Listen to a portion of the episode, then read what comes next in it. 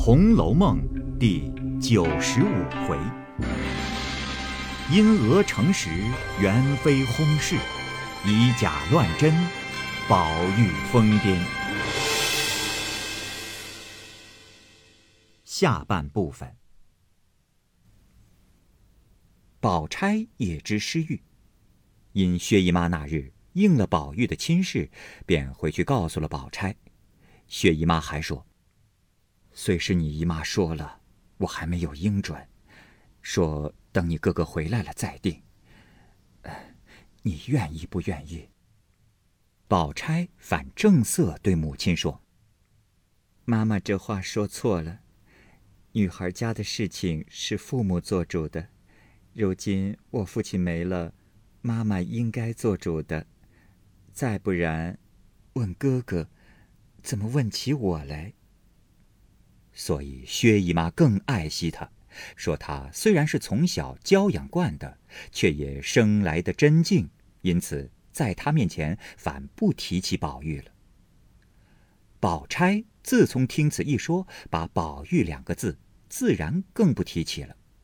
如今虽然听见失了玉，心里也甚惊疑，倒不好问，只得听旁人说去，竟像不与自己相干的。只有薛姨妈打发丫头过来了好几次问信，因她自己的儿子薛蟠的事交心，只等哥哥进京，便好为他出脱罪名。又知元妃已薨，虽然家父忙乱，却得凤姐好了出来李家，也把贾家的事撂开了。只苦了袭人，虽然在宝玉跟前低声下气的服侍劝慰，宝玉竟是不懂，袭人只有暗暗的着急而已。过了几日，元妃停灵寝庙，贾母等送殡去了几天，岂知宝玉一日呆死一日，也不发烧，也不疼痛，只是吃不像吃，睡不像睡，甚至说话都无头绪。那袭人、麝月等一发慌了。回过凤姐几次，凤姐不时过来。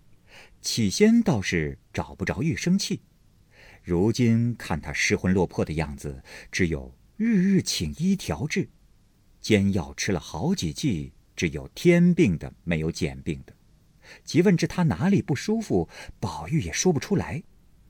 直至元妃事毕，贾母惦记宝玉，亲自来园看事，王夫人也随过来。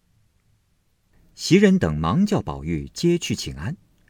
宝玉虽说是病，每日圆起来行动。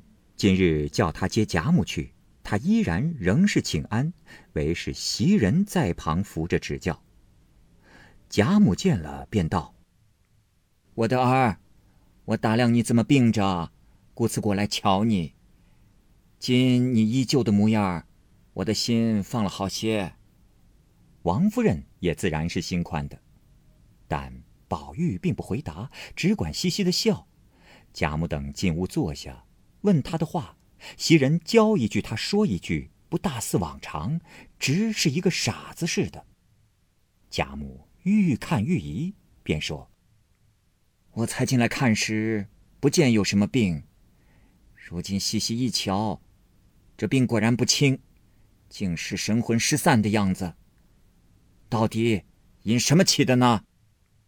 王夫人知事难瞒，又瞧瞧袭人怪可怜的样子，只得便依着宝玉先前的话，将那往南安府里去听戏时丢了这块玉的话，悄悄地告诉了一遍，心里也很彷徨的很，深恐贾母着急，并说：“啊，现在着人在私下里寻找，求签问卦，都说在当铺里找，呃，少不得。”找着的。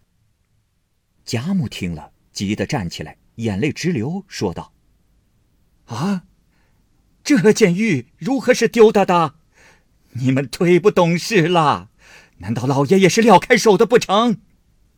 王夫人知贾母生气，叫袭人等跪下，自己脸容低首回说：“媳妇恐老太太着急，老爷生气，都没敢回。”贾母嗨道：“这是宝玉的命根子，人丢了，所以他才这么失魂落魄的，还了得？况且这玉满城里都知道，谁捡了便叫你们找出来嘛。叫人快快请老爷，我与他说。那时吓得王夫人、袭人等俱哀告道：“老太太这一生气，回来老爷更了不得了。现在宝玉病着，交给我们尽命的找来就是了。”贾母道：“。” 你们怕老爷生气，有我呢，便叫麝月传人去请。不一时传话进来，说老爷谢客去了。贾母道：“不用他也使的，你们便说我说的话，暂且也不用责罚下人。我便叫莲儿来写出格赏，选在前日经过的地方，便说有人捡得送来者，情愿赏银一万两。”如有知人捡得送信找得者，送银五千两；如真有了，不可吝惜银子。这么一找，少不得就找出来了。若是靠着咱们家几个人找，就找一辈子，也不能得。王夫人也不敢直言，贾母传话告诉贾琏，叫他速办去了。贾母便叫人将宝玉动用之物都搬到我那里去。只派袭人、秋文跟过来，余者仍留园内看屋子。宝玉听了，终不言语，只是傻笑。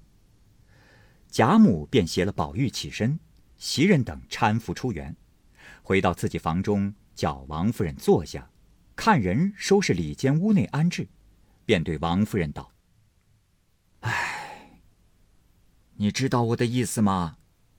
我为的是园里人少。”怡红院里的花树忽萎忽开，有些奇怪。头里长着一块玉能除祟，如今此玉丢了，生恐邪气一侵，故我带他过来一块住着。这几天也不用叫他出去，大夫来就在这里瞧。王夫人听说，便接口道：“嗯，老太太想的自然是，如今宝玉同着老太太住了。”老太太的福气大，不论什么都压住了。贾母道：“什么福气？不过是我屋里干净些，经卷也多，都可以念念，定定心神。你问宝玉，好不好？”那宝玉见问，只是笑。袭人叫他说好，宝玉也就说好。王夫人见了这般光景，未免落泪，在贾母这里不敢出声。贾母知王夫人着急，便说道：“你回去吧，这里有我调停他。晚上老爷回来，告诉他不必来见我，不许言语就是了。”王夫人去后，贾母叫鸳鸯找些定神安魄的药，按方吃了，不提。且说贾政当晚回来，在车内听见道上有人说道：“哎，人要发财。”也容易的很。那个问道：“呃，怎么见到？”这个人又道：“今日听见荣府里丢了什么哥的玉了，贴着招帖儿，上头写着玉的大小、样式、颜色，说有人捡了送去，就给一万两银子；送信的还给五千呢。”贾政虽未听得如此真切，心里诧异。急忙赶回，便叫门上的人问起那事来。门上的人禀道：“奴才头里也不知道。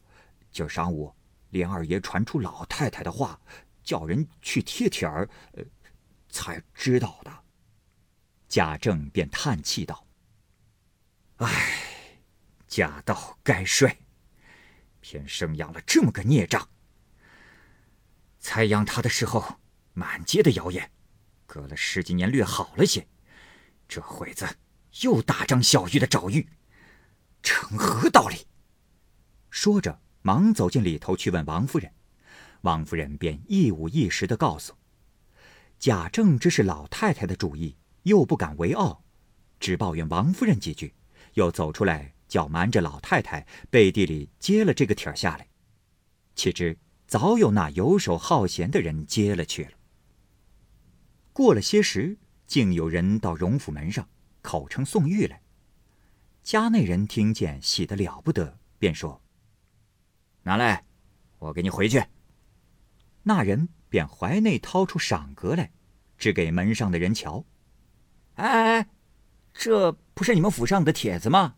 写明宋玉来的，给银一万两。嗨，二太爷，你们这回子瞧我穷，回来我得了银子，呃，就是个财主了。别这么代理不理的。哼！门上听他回话来头硬，说道：“呃，哈哈，你到底略给我瞧一瞧，我好给你回去。”那人初道不理，后来听人说的有理，便掏出那玉，托在掌中一扬，说：“那，这是不是？”众家人原是在外服役，只知有玉，也不常见。今日才看见这玉的模样了，急忙跑到里头抢头报似的。那日贾政、贾赦出门，只有贾琏在家。众人回明，贾琏还细问真不真。门上人口称：“哦，亲眼见过，呃，只是不给奴才，要见主子，一手交银，一手交玉。”贾琏却也喜欢，忙去禀知王夫人。即便回明贾母，把个袭人乐得合掌念佛。贾母并不改口，一连叠声：“快叫莲儿请那人到书房内坐下，将玉取来一看，即便送银。”贾琏依言，请那人进来当客待他，用好言谢道：“啊，要借这块玉到里头，本人见了，谢银分离不断。”那人只得将一个红绸子包送过去。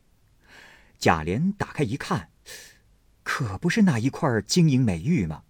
贾琏素习原不理论，今日倒要看看。看了半日，上面的字也仿佛认得出来，什么“除邪祟”等字。贾琏看了，喜之不胜，便叫家人伺候，忙忙的送与贾母、王夫人认去。这会子惊动了何家的人。都等着争看。凤姐见贾琏进来，便劈手夺去，不敢先看，送到贾母手里。贾琏笑道：“哎，你这么一点事儿，还不叫我献功呢？”贾母打开看时，只见那玉比先前昏暗了好些。一面擦摸，鸳鸯拿上眼镜来，戴着一瞧，说：“嗯，奇怪，这块玉。”倒是的，怎么把里头的宝色都没了呢？王夫人也看了一会子，也认不出，便叫凤姐过来看。凤姐看了道：“呃，像倒像，只是颜色不大对，不如叫宝兄弟自己一看就知道了。”袭人在旁也看着，未必是那一块只是盼得的心盛，也不敢说出不像来。凤姐于是从贾母手中接过来，同着袭人拿过来给宝玉瞧。这时宝玉正睡着才醒，凤姐告诉道：“啊，你的玉有了。”宝玉睡眼朦胧，接在手里也没瞧，便往地下一撂，道：“哼。”你们又来哄我了，说着只是冷笑。凤姐连忙拾起来道：“哎，这也奇了，你怎么没瞧就知道呢？”宝玉也不答言，只管笑。王夫人也进屋里来了，见他这样，便道：“哎，这也不用说了，他那玉原是胎里带来的一种古怪东西，自然有他的道理。”想来这个，必是人见了帖儿，照样做的。大家此时恍然大悟。贾琏在外间屋里听见这话，便说道：“既不是，快拿来，我给他问问去。人家这样事，他敢来混鬼？”贾母喝住道：“莲儿，拿去给了他，叫他去吧。那也是穷极了的人，没有办法了。”所以见我们家有这样事，他便想着赚几个钱也是有的。如今白白的花了钱弄了这个东西，又叫咱们认出来了。依着我，不要难为他，把这玉还他，说不是我们的，赏给他几两银子。外头的人知道了，才肯有信儿就送来呢。若是难为了这一个人，就有真的，人家也不敢拿来了。贾琏答应出去，那人还等着呢。半日不见人来，正在那里心里发虚，只见贾琏气愤走出来了。未知如何？下回分解。